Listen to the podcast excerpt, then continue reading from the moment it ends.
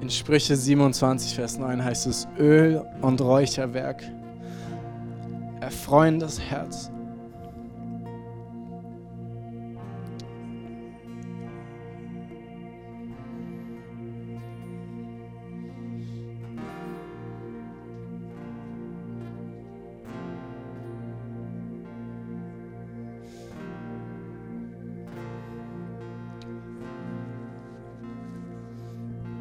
Öl und Räucherwerk erfreuen das Herz.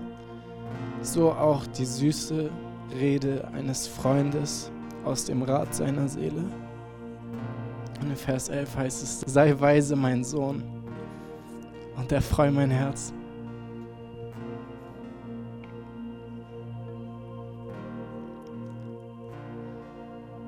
Gott hat sich nie ausgestreckt nach Öl und Räucherwerk. Er hat sich ausgestreckt nach Freunden, die aus dem Rat ihrer Seele überfließen mit süßer Rede und hingegebenen Herzen. Und er sehnt sich danach und sagt, sei weise. Das ist das eine, was Not ist. Mein Sohn, erfreue mein Herz. Öl und Räucherwerk erfreuen das Herz. So auch die süße Rede eines Freundes aus dem Rat seiner Seele. Ich euch einladen, lasst uns ein paar Minuten uns nehmen und sanft an unserem Platz einfach die ehrlichsten Worte vor ihm bringen, die wir aufbringen können. Komm und füllt diesen Raum mit Weihrauch, mit Öl, mit Räucherwerk. Jesus.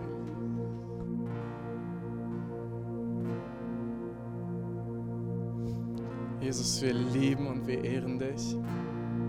Herr, niemand ist so liebenswürdig wie du. Herr, und wer ist so demütig, dass er nicht nach Geld fragt, nicht nach Gaben, nicht nach Geschenken, sondern dass du danach fragst, dass wir dir unser Herz geben. Herr, du hast so ein schönes Herz. Du hast so eine reine Sehnsucht, Herr. Herr, und wir wollen dir das bringen, was du begehrst. Und du sollst vor offenen Toren stehen hier. Und du sollst Freunde haben, wenn das ist, was du begehrst, Herr. Du sollst hier ein Haus von Freunden vorfinden. Einen Ort, wo du ruhen kannst. Einen Ort von wahrer Anbetung in Geist und in Wahrheit, Herr. Herr, was für eine Ehre, dass wir dazu beitragen dürfen, dass ein Verlangen von dir gestillt ist.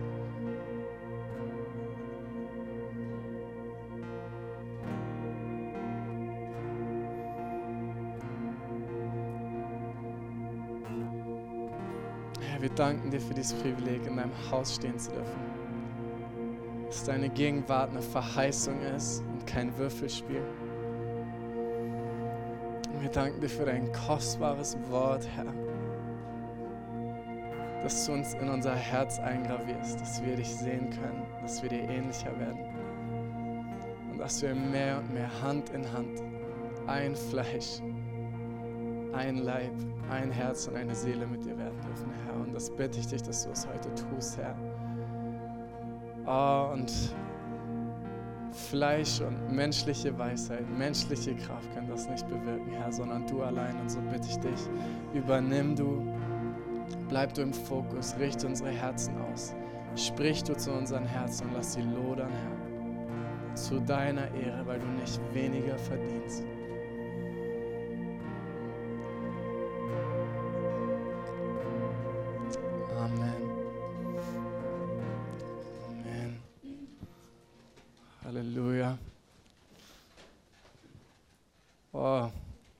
Wie knüpft man daran an?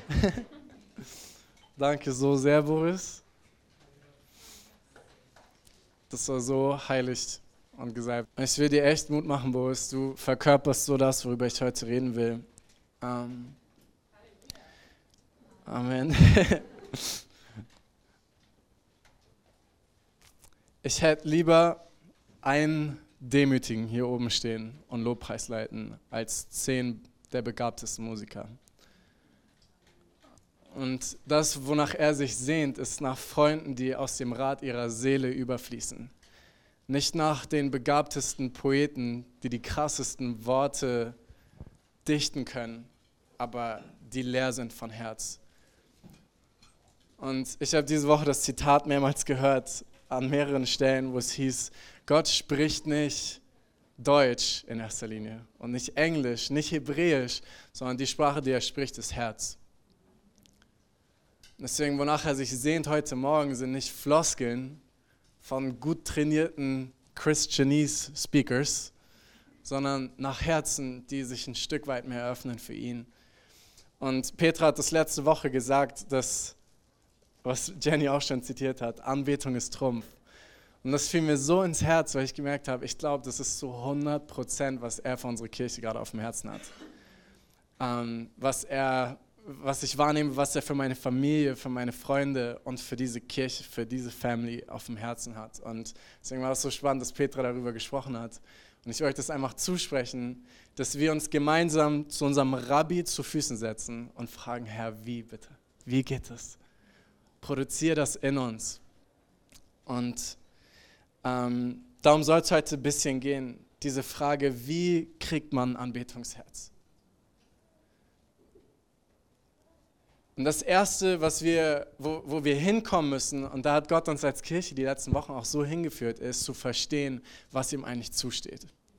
Und Max hat es so feurig gepredigt die letzten Wochen, dass er gesagt hat, wir brauchen die Kraft Gottes. Wir brauchen sein lebendiges Eingreifen. Und ich hatte den Eindruck, dass Gott in der Vorbereitung sagt, ihr seid zu gewohnt, kraftlos zu leben. Und deshalb vermisst ihr Kraft nicht. Und das inklusive mir. Und er hat gesagt, ihr seid zu gewohnt, mit kalten Herzen zu leben. Kalte Herzen sind so normal, dass, dass es weird ist fast, wenn jemand brennt und wir irgendwie denken, ah, da muss doch ein Haken sein. Irgendwas ist da dran komisch. Wir sind zu gewohnt, ohne ein Bewusstsein seiner Gegenwart zu leben. Wir sind zu gewohnt, einfach so Kirche zu machen und weiter durchzuziehen, wie wir es gewohnt sind. Und ich habe den Eindruck, dass er uns dort zurückruft in eine Abhängigkeit und in die Freude der Abhängigkeit. Dass er uns in eine Spannung hineinführt, wo wir sagen, okay Gott, wir hören dich, aber wie? Wie soll das möglich sein für einen Menschen wie uns? Und ich will euch in eine Geschichte mit reinnehmen, ähm, die Gott mir aufs Herz gelegt hat, aus auch eine Story für sich, aber dafür haben wir keine Zeit. Ähm, in Exodus 19, 2. Mose 19, wer seine Bibel dabei hat, kann es gerne mitlesen. Es ist so eine herrliche Geschichte. Exodus ist das Buch, das beschreibt, wie Israel aus der Sklaverei hinausgeführt wird, zu einem freien Volk wird und sich mit Gott verlobt und verheiratet, als sein Volk in Ewigkeit. Und, und Paulus spricht es später an in 1. Korinther, dass er sagt, diese ganzen Geschichten wurden aufgeschrieben für uns zur Lehre. Ähm, das heißt, wenn wir in diese Geschichten reinschauen, dürfen wir in Konversation treten mit dem Heiligen Geist, mit dem Prediger in unserem Innern und fragen, okay Herr, zeig mir, was du, was du mir sagen willst dadurch. Zeig mir, wo, wo wir in dieser Story sind und zeig mir, was du vorhast mit uns und für uns. Und wir fangen einfach mal an, von vorne zu lesen und wir schauen mal, wie weit wir kommen heute. Also, 2. Mose 19. Im dritten Monat nach dem Auszug der Kinder Israels aus dem Land Ägypten kamen sie an eben diesem Tag in die Wüste Sinai. Sie waren von Rephidim ausgezogen und in die Wüste Sinai gekommen und lagerten sich in der Wüste, und Israel lagerte sich dort dem Berg gegenüber.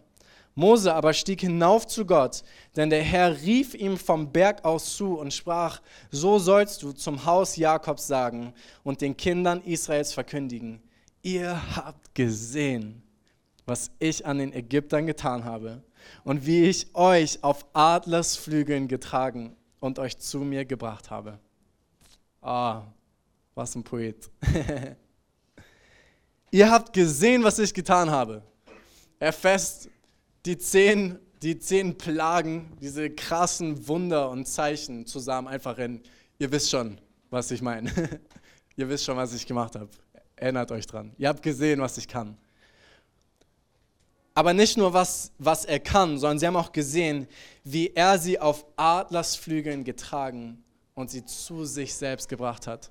Und das will ich dir heute zusprechen. Vielleicht bist du in der Wüstenzeit. Vielleicht denkst du, oh, das, was mich gerade umgibt, ist echt trocken und ich sehe nichts vor mir. Ich weiß nicht, wo es hingeht. Ich weiß nicht mehr, mehr, wie ich zurückkomme, wo ich hergekommen bin. Und ich will dir sagen, wen Gott in die Wüste führt, den bringt er zu sich. Und in Hosea lesen wir dieses Bild, wo er sagt, ich habe euch eingehegt, ich habe so eine Hecke um euch gepflanzt, um euch abzusondern, um euch für mich rauszulocken und euch Lieder aufs Herz zu legen. Deswegen will ich dir zusprechen, er, er führt dich zu sich. Wenn du dich trocken fühlst, er führt dich an die Quelle. Weil die Wahrscheinlichkeit ist groß, dass wir vorher auch schon trocken waren, aber so beschäftigt, dass wir das gar nicht mitbekommen haben. Deswegen lässt er uns unsere Trockenheit fühlen um uns an den Punkt zu führen, wo wir sagen, oh Herr, ich bin so durstig. Vers 5. Wenn ihr nun wirklich meiner Stimme Gehör schenken und gehorchen werdet. Das ist übrigens ein Wort. Hören und gehorchen ist eins, das ist dasselbe. Wer, wer gehorcht, hat wirklich gehört. Und wer hört, aber nicht gehorcht, hat nicht wirklich gehört. Okay? Wenn sein Wort nicht unser Leben verändert, haben wir nicht gehört, was er sagen will. Wenn ihr wirklich meiner Stimme, erinnert euch an dieses Wort, Gehör schenken und gehorchen werdet und meinen Bund bewahrt, so sollt ihr vor allen Völkern mein besonderes Eigentum sein, denn die ganze Erde gehört mir. Ihr aber sollt mir ein, heilig, äh, mir ein Königreich von Priestern und ein heiliges Volk sein. Das sind die Worte, die du den Kindern Israels sagen sollst. In neutestamentlichen Worten, ihr seid das Licht der Erde. Seid Salz, seid Licht, leuchtet, strahlt, seid anders, seid wie der Vater in dieser Erde. Ich mache euch zu meinem besonderen Eigentum, zu meinem Schatz. Und die ganze Erde gehört mir, aber ich will etwas Besonderes mit euch machen, sagt er. Und dann sagt er, ihr aber sollt mir ein Königreich von Priestern sein, ein heiliges Volk. Heißt, als gesamtes Volk sollten sie abgesondert sein, anders als die anderen Völker. Und an diesem Volk sollte priesterlich sichtbar sein, wer Gott ist. Das heißt, der Priester ist so dieser Mittelsmann, er macht irgendwie den Himmel sichtbar vor der Erde, aber vertritt auch die Erde vor dem Himmel. Und viele von euch wissen, genau diese Worte greift Petrus wieder auf und sagt, ihr seid ein heiliges Volk, ein auserwähltes Priestertum. Und wir sind eingepfropft, hinein, hineingejoint in diese Berufung von Israel. Ihr seid das Licht der Erde. Und jetzt die Frage, okay, du hast uns berufen, Licht zu sein, aber wie können wir strahlen? Und diese Frage beantwortet uns zum Glück der Text. Halleluja. Aber wir lesen erstmal weiter. Vers 7. Und Mose kam und rief die Ältesten des Volkes zu sich und legte ihnen alle diese Worte vor, die der Herr ihm geboten hatte.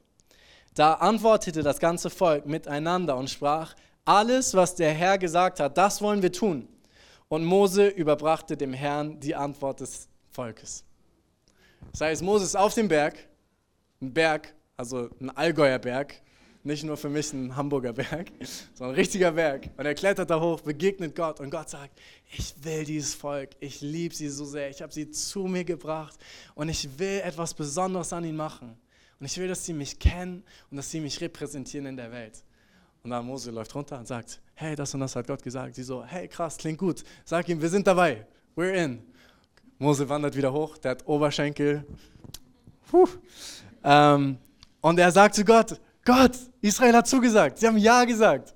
Und er ist wie so der Vermittler dieser, dieses, Verlob, äh, dieses Verlöbnisses. Und er sagt, ja, sie wollen, sie wollen deine Braut werden, sie wollen dein Volk werden. Und Jesus sagt so, check, nice.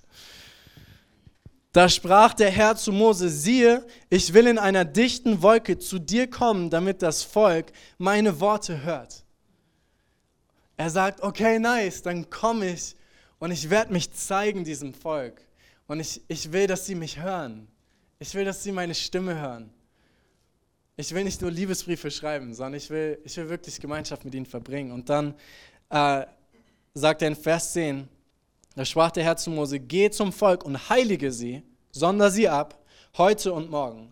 Und sie sollen ihre Kleider waschen. Und sie sollen bereit sein für den dritten Tag, denn am dritten Tag wird der Herr vor den Augen des ganzen Volkes herabsteigen auf den Berg Sinai und, sie, und ziehe dem Volk eine Grenze ringsum und spricht zu ihnen, hütet euch davor, auf den Berg zu steigen und seinen Fuß anzurühren. Denn jeder, der den Berg anrührt, muss unbedingt sterben. Niemandes Hand soll ihn anrühren, sonst soll derjenige unbedingt gesteinigt oder erschossen werden. Es sei ein Tier oder ein Mensch, er soll nicht am Leben bleiben. Wenn aber das Horn anhaltend ertönt, dann sollen sie zum Berg kommen. Und tatsächlich im Hebräischen steht dort nicht zum Berg, sondern auf den Berg. Das heißt, Gott sagt zu ihnen, okay, wenn ihr dabei seid, ich will euch treffen.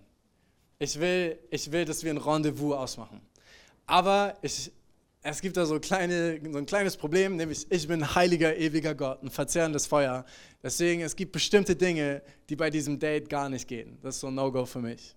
Und wenn ihr das macht, dann sieht es nicht so gut aus. Und er sagt, okay, wascht euch, heiligt euch, ich zeige euch, wie ihr euch vorbereiten könnt. Und dann, wenn ihr den Klang hört von diesem Horn, dann kommt auf den Berg zu mir und ich will zu euch herabkommen. Da stieg Mose vom Berg herab wieder runter, dicke Oberschenkel, heiligte das Volk und sie wuschen ihre Kleider. Und er sprach zum Volk, seid bereit für den dritten Tag. Keiner nahe sich seiner Frau. Auch interessant. Als würde Gott sagen, spart euch die Intimität und diese Liebessehnsucht auf für den Tag, wo ich komme. Okay, dritter Tag ist gekommen. Es geschah, Vers 16, als der dritte Tag kam und es noch früh am Morgen war, da erhob sich ein Donnern und Blitzen.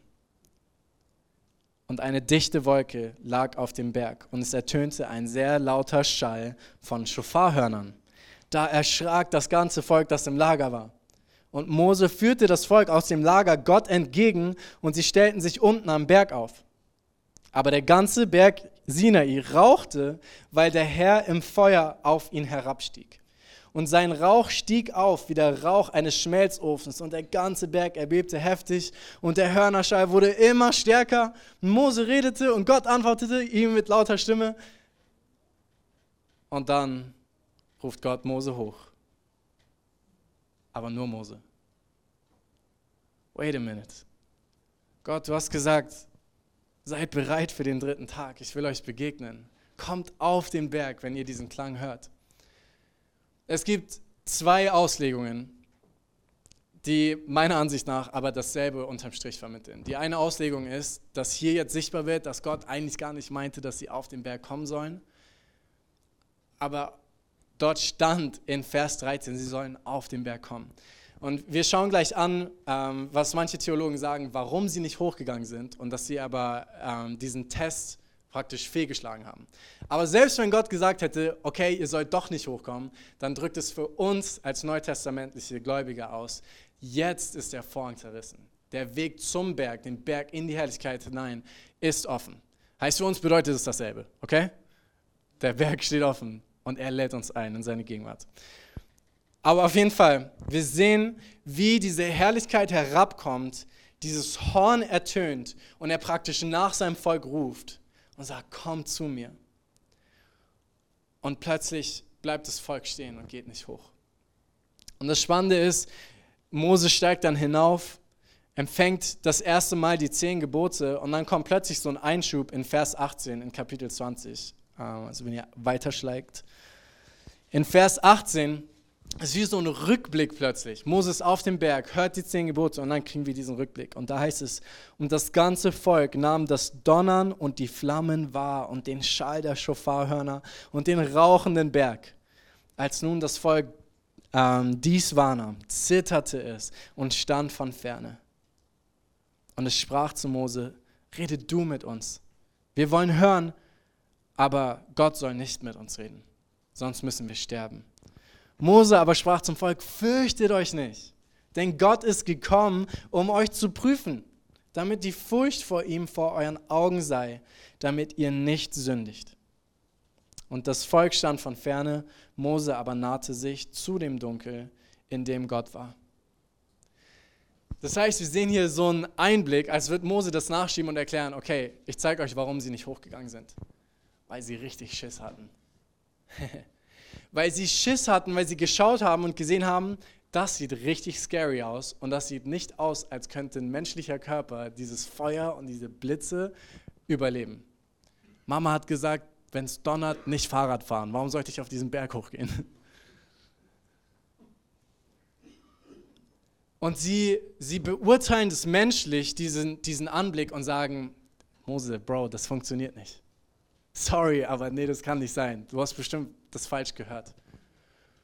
Und dann ist spannend, weil Gott sie unten stehen lässt und sagt, okay, wenn ihr nicht kommen wollt, dann kommt wirklich nicht. Und dann gilt für sie plötzlich wieder diese Grenze. Und ich glaube, dass es ein Sinnbild ist für diesen alten Bund, wo Gott diese Sehnsucht ausdrückt. Ich will, dass ihr kommt. Und dieses Bild vom Berg ist ein Bild von Eden. Dieser Berg Gottes, wo Himmel und Erde aufeinander getroffen sind, wo Gott gewandelt ist mit Menschen. Und er sagt, ich will euch wieder bei mir haben. Ich will das wiederherstellen, was am Anfang verloren gegangen ist. Aber sein Volk sagt, das kann nicht funktionieren. Und das Spannende ist, dass sie eine richtige Erkenntnis haben aber die falschen Schlüsse daraus ziehen. Und ich glaube, uns geht es häufig genauso. Und ich will euch ermutigen. Und ich habe so das brennende Herz, dass Gott sagt, ihr seid geschaffen für die Herrlichkeit. Ihr seid geschaffen zu brennen, von innen heraus, von innen nach außen zu leugnen. Ihr seid geschaffen für dieses Feuer. Und ich glaube, der Grund, warum Mose hochgegangen ist, und keine Angst hatte, war, weil er diesen Dornbusch gesehen hat. Der brannte, aber nicht vergeht.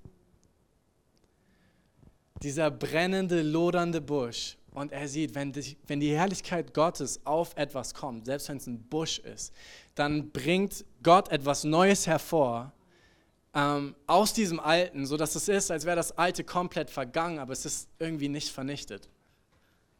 So wie es im Neuen Testament heißt, das Alte ist vergangen, siehe, es ist alles neu geworden, ihr seid eine neue Schöpfung und ich schaue in den Spiegel und denke, ah, das sieht nicht neu aus. Aber Gott macht was Neues in uns. Und ich glaube, und wenn ihr eine Sache mitnimmt, dann ist es wirklich dieses, wir sind geschaffen fürs Feuer. Wir sind geschaffen zu lodern mit brennendem Geist. Seid feurig im Geist, ist das Gebot des Herrn in Römer. heißt, kalte Herzen sind nicht die Norm, sind nicht ähm, der Standard, den Gott sich für uns gedacht hat.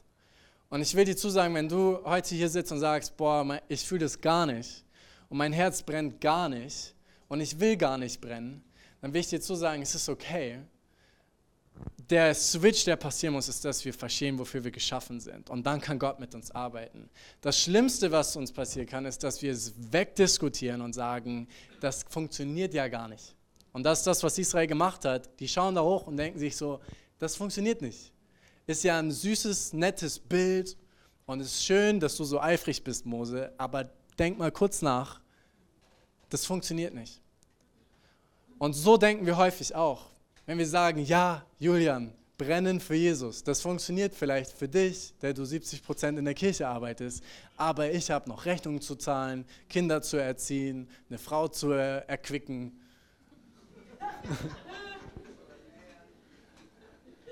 Und du sagst, das funktioniert nicht. Wie, wie, soll, wie soll ich brennen? Da bleibt kaum noch Zeit übrig und ich will ja auch meinen Fußball noch anschauen am Wochenende. Und, und wir gehen das menschlich durch und sagen, voll süß. Ich liebe deinen Eifer, deinen jugendlichen Eifer. Aber das funktioniert so nicht. Und das wirst du in ein paar Jahren auch noch merken. Downer.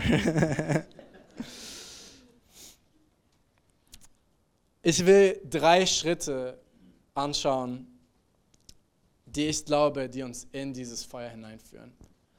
Und, und der, die wichtigste Erkenntnis ist, dass wir uns selbst nicht dort hoch befördern können. Und die Hälfte davon hat Israel gecheckt und hat gesagt, wie soll das funktionieren? Und Gott sagt, genau, zum Beispiel mit mir. Weil der Schlüssel, um in Gottes Herrlichkeit zu kommen, ist Gott selbst. Und ich will eine Parallelstelle aufschlagen in, in Markus 9. Das ist so herrlich. In Markus 9 nimmt Jesus seine besten Freunde mit auf einen Berg. Markus 9, Vers 2 heißt es, und nach sechs Tagen nimmt Jesus den Petrus, Jakob, äh, Jakobus und den Johannes zu sich, interessant, oder? Auf Adlersflügeln zu sich gebracht. Er nimmt sie zu sich und führt sie allein beiseite auf einen hohen Berg. Und er wurde vor ihn verklärt, verwandelt.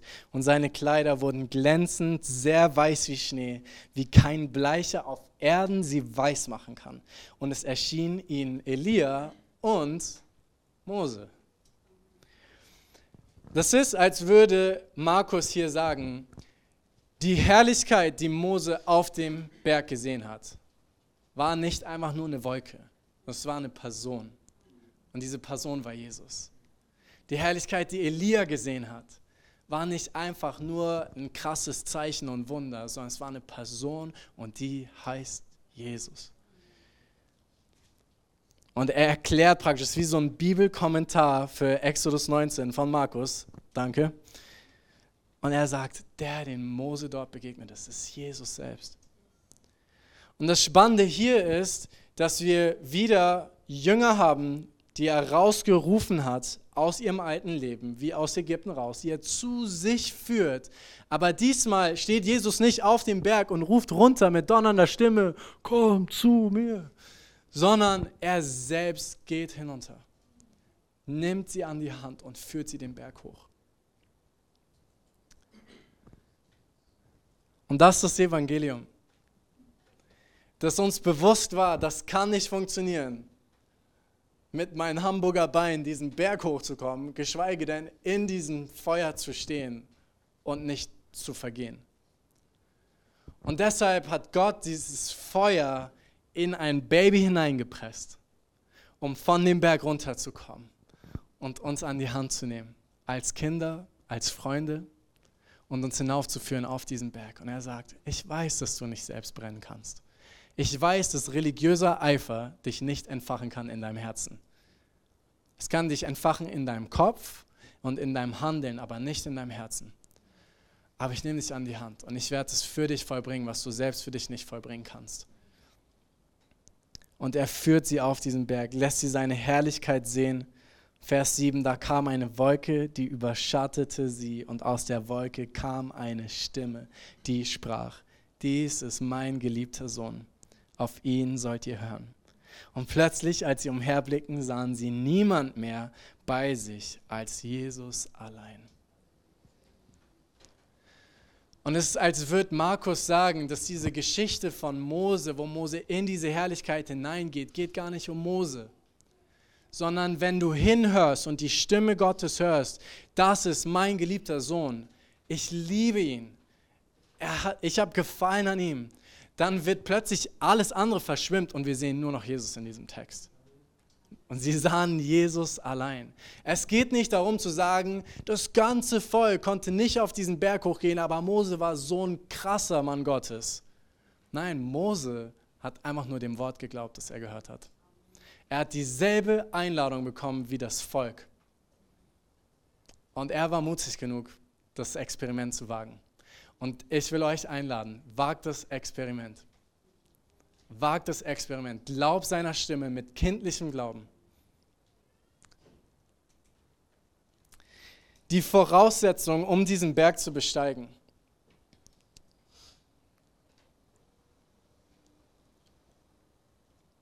ist ein zerbrochenes Herz. Ihr könnt aufschlagen, Jesaja 57. Denn so spricht der Hohe und Erhabene. Vers 15. Der ewig wohnt und dessen Name der Heilige ist. In der Höhe und im Heiligtum wohne ich. Auf dem Berg wohne ich. Und, Halleluja, zum Glück gibt es ein Und.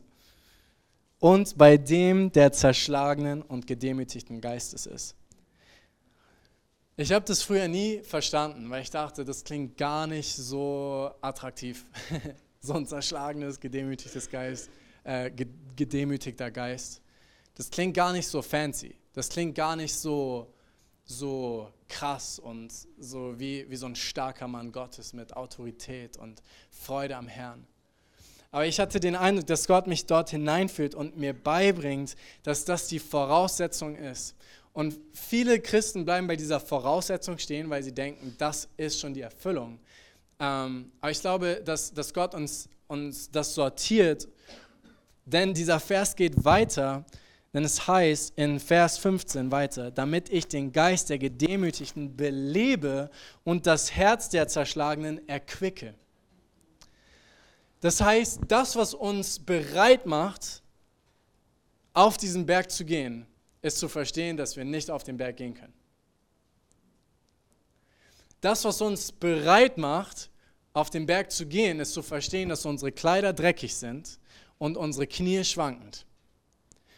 Und selbst wenn unsere schwankenden Knie uns hochtragen, dass wir in unseren Kleidern nicht bestehen können vor Gott. Aber Gott hat zu Mose gesagt, wasch sie. Das heißt, Demut als Christ ist nicht ein Selbstwerk, wo wir uns in den Spiegel betrachten und uns selbst niedermachen und sagen, boah, du bist so schlecht, boah, wie unheilig bist du, wie crazy ungeeignet bist du für Gott.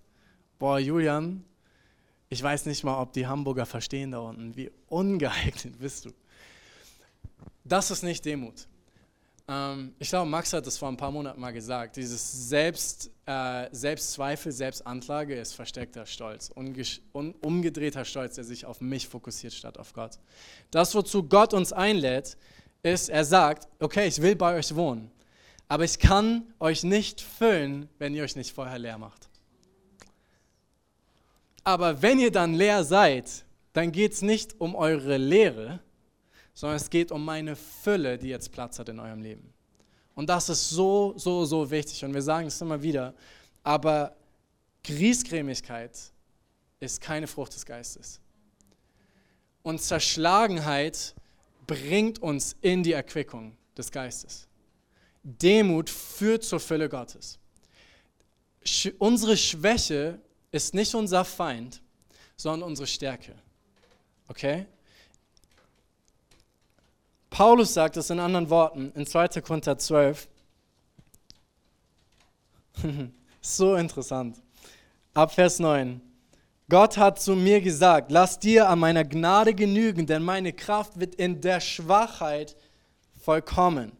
Darum will ich am liebsten vielmehr mich meiner Schwachheiten rühmen, damit die Kraft des Christus bei mir wohne. So interessant, dass er dieselben Worte benutzt. Gott will wohnen mit Menschen. Er will seine Kraft wohnen lassen bei bestimmten Herzen. Und die Herzen, bei denen er wohnen kann, sind schwache Herzen, sind gedemütigte Geister, die aber nicht sich selbst in ihrer Demut äh, betrachten, sondern die sich selbst vergessen und auf ihn schauen. Und das ist der erste Schlüssel zur Anbetung, ist sich selbst zu vergessen und auf ihn zu schauen.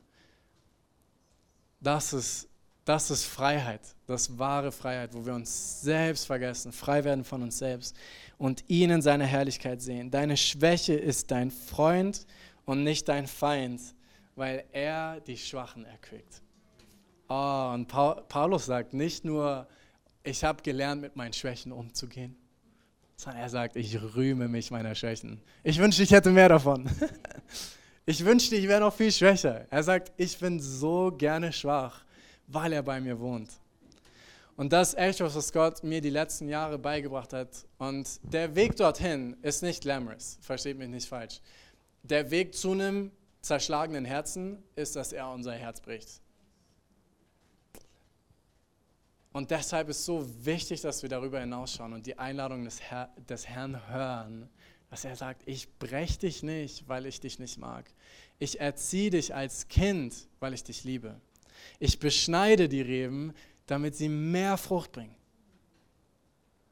Der Schmerz, den er in unserem Leben zulässt, dient uns, wenn wir mit dem zu ihm gehen. Und in Römer 8 heißt es, alles dient denen zum Besten, die Gott lieben. Er erquickt die Zerbrochenen. Das ist so interessant. Im Psalm 51, braucht ihr nicht aufschlagen, könnt ihr zu Hause nachlesen. Ein Psalm von dem Mann nach Gottes Herzen, von David. Das ist eigentlich so interessant. In diesem Psalm betet David, der mit dem Herzen, das Gottes Herzen gleicht. Er betet, Gott, gib mir ein neues Herz. Und wir so, nein, David, behalte es, das ist gut. nein, das Herz, das, er, er sagt dann später, warte, ich lese es doch kurz vor. In Vers 19, also Vers 12 sagt er, erschaffe mir, oh Gott, ein reines Herz, gib mir ein neues Herz, einen neuen Geist. Und Vers 19, die Opfer, die Gott gefallen sind, ein zerbrochener Geist, ein zerbrochenes und zerschlagenes Herz, wirst du, oh Gott, nicht verachten. Das heißt, er weiß, die, die ein neues Herz bekommen, sind die, die ein zerschlagenes Herz bringen. Okay? Das heißt, der, der, das Herz, das Gott geliebt hat in David, war ein zerschlagenes Herz. Und er wusste, solange ich ihm dieses zerschlagene Herz bringe, wird er seine Kraft in mich ausgießen. Aber sobald ich versuche, meine Schwächen zu kaschieren, unabhängig zu regieren, wie, wie Saul versucht hat, für ihn war, für Saul war Gott eine Option als König, aber war nicht sein, sein Weinstock, von dem alles geflossen ist. Er hatte nicht dieses Herz von, von ohne meinen Vater kann ich nichts tun. Ohne meinen Weinstock bin ich nichts, bin ich trocken. Sondern Saul war so, okay, wir können das schon machen, dieses religiöse Gott-Ding so ein bisschen, aber wenn das nicht funktioniert, dann habe ich noch ein paar Asse im Ärmel. David hatte kein Ass im Ärmel, er hat auf eine Karte gesetzt. Und das, wo, wo er uns zu einlädt. Das heißt, das, das Anbetungsherz von David, das entfachbare Herz, war dieses zerbrochene Herz. Und das sind die, die unten am Berg sind alles stehen und liegen gelassen haben und zu denen Jesus kommt, sie an die Hand nimmt und sie hochführen kann. Und er will sie hochführen. Er will sie nicht dort unten im Tal lassen, sondern er führt sie ins Tal, um sie dann auf den Berg hochzuführen. Jetzt die Frage, was erwartet uns auf dem Berg? Wie sieht es dann aus zu brennen? Was bedeutet es zu lodern für Gott?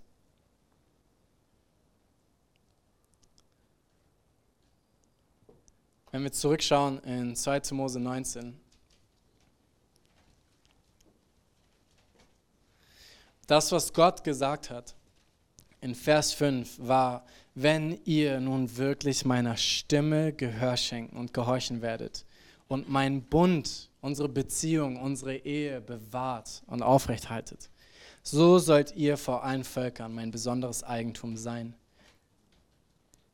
So werdet ihr zu Priestern wenn ihr hört und wenn ihr Ehe lebt mit Gott. Und Ehe bedeutet nichts anderes als, wir sind ein Fleisch, Gebein von seinem Gebein, Fleisch von seinem Fleisch, ein Herz und eine Seele, sein Geist in mir, ich in ihm. Es ist eins werden mit ihm. Okay? Das heißt nicht mehr, ich mache meine Pläne, Gott streut ein bisschen von seinen Plänen mit rein, sondern zu sagen, Gott, ich bin deins. Und das Gute ist, du bist auch mein. Du willst mir nichts Böses, du lockst mich nicht auf den Berg ins Feuer, um mich dann zu vernichten. Und er sagt, ihr sollt meine Stimme hören. Und das Spannende ist, wenn ihr weiter aufschlagt, wo wir schon gelesen haben, Vers 19, äh, Kapitel 20, Vers 19, sagen sie, das ist so traurig. Das, das ist, was Gottes Herz bricht. Das ist, was Jesus hasst. Rede du mit uns, Mose, und wir wollen hören. Aber Gott soll nicht mit uns reden. Sie haben gesagt, okay, wir wollen hören, was Gott zu sagen hat, aber wir wollen ihn nicht hören. Wir wollen gerne ein paar gute Tipps für unseren Lebensstil, für die Art und Weise, wie wir dieses Volk klarkriegen haben, aber wir wollen, ach, diese Stimme ist creepy. Diese Stimme ist ein bisschen zu donnernd, ein bisschen zu viele Wasser, die dort rauschen. Das ist ein bisschen furchteinflößend.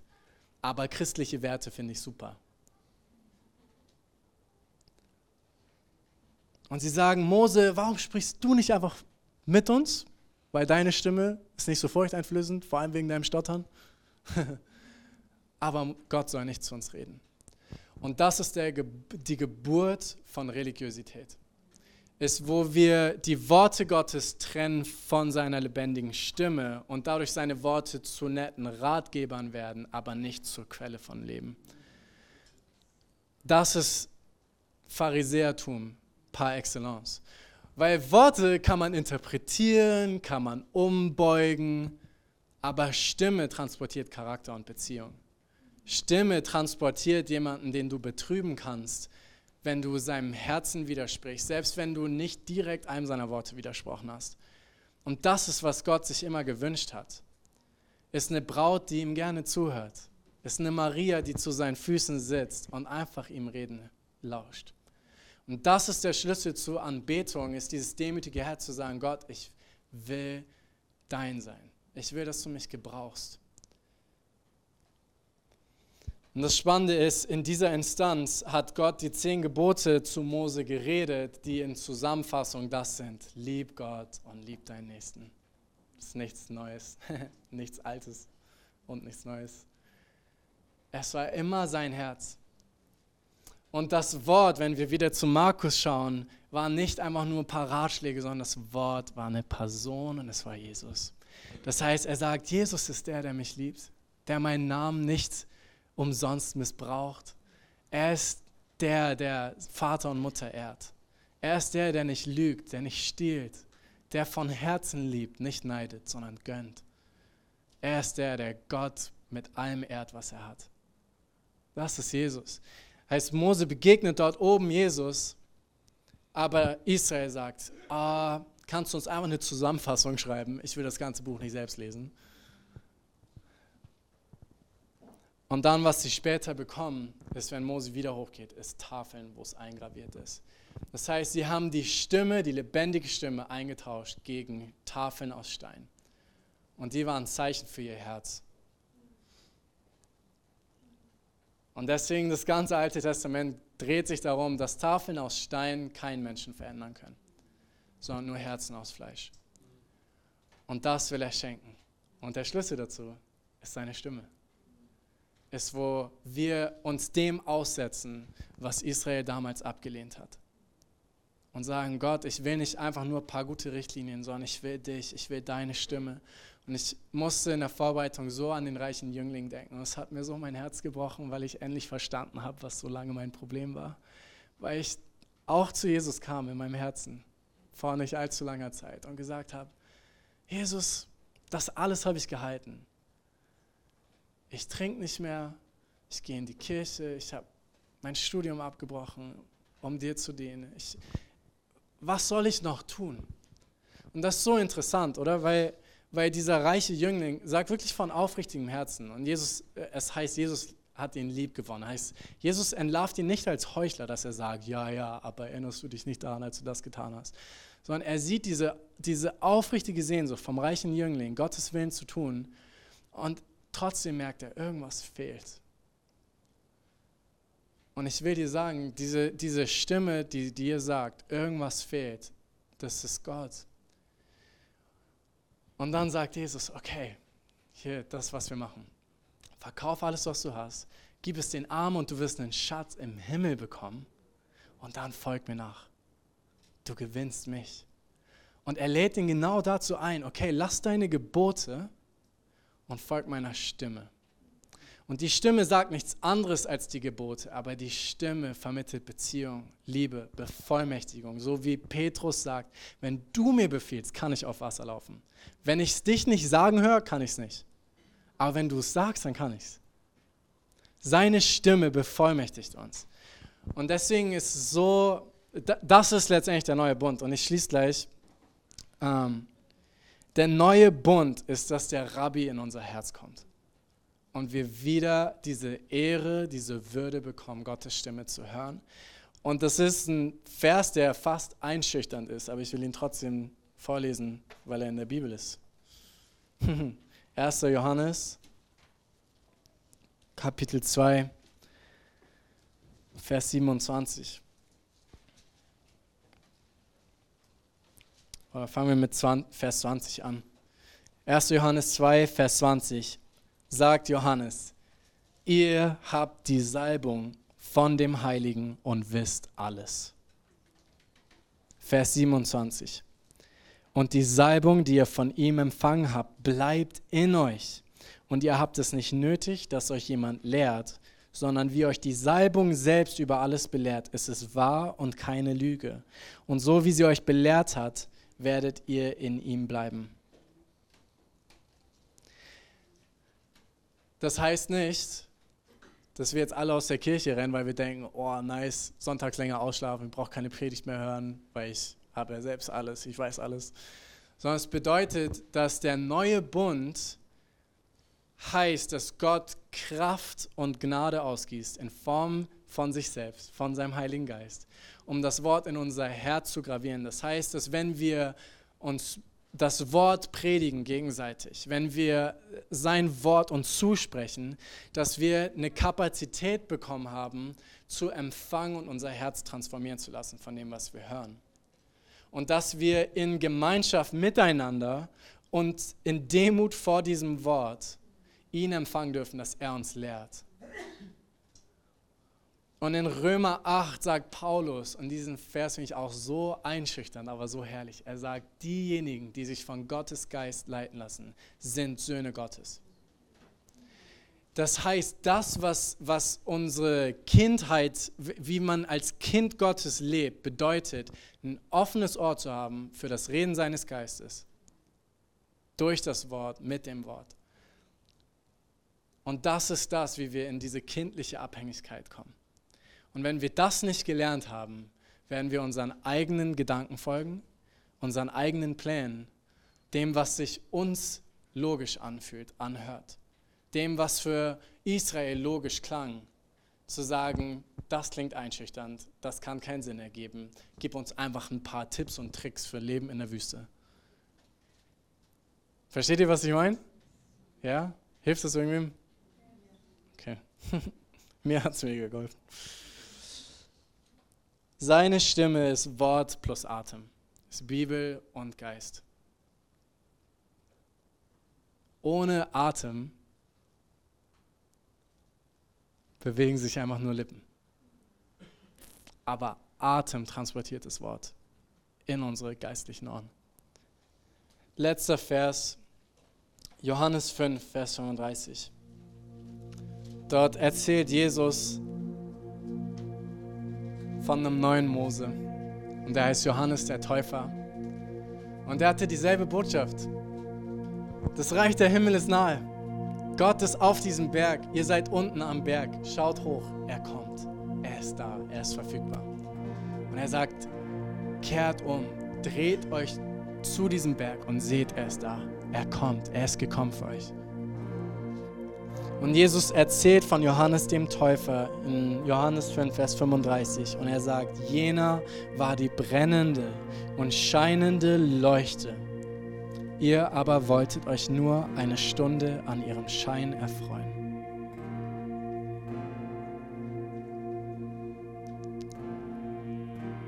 Wenn ihr mögt, könnt ihr eure Augen schließen.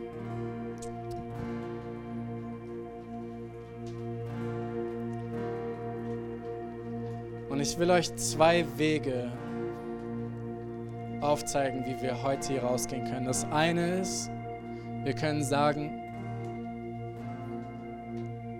der Schein, der Anschein von einem religiösen Leben sieht ja ganz nett aus.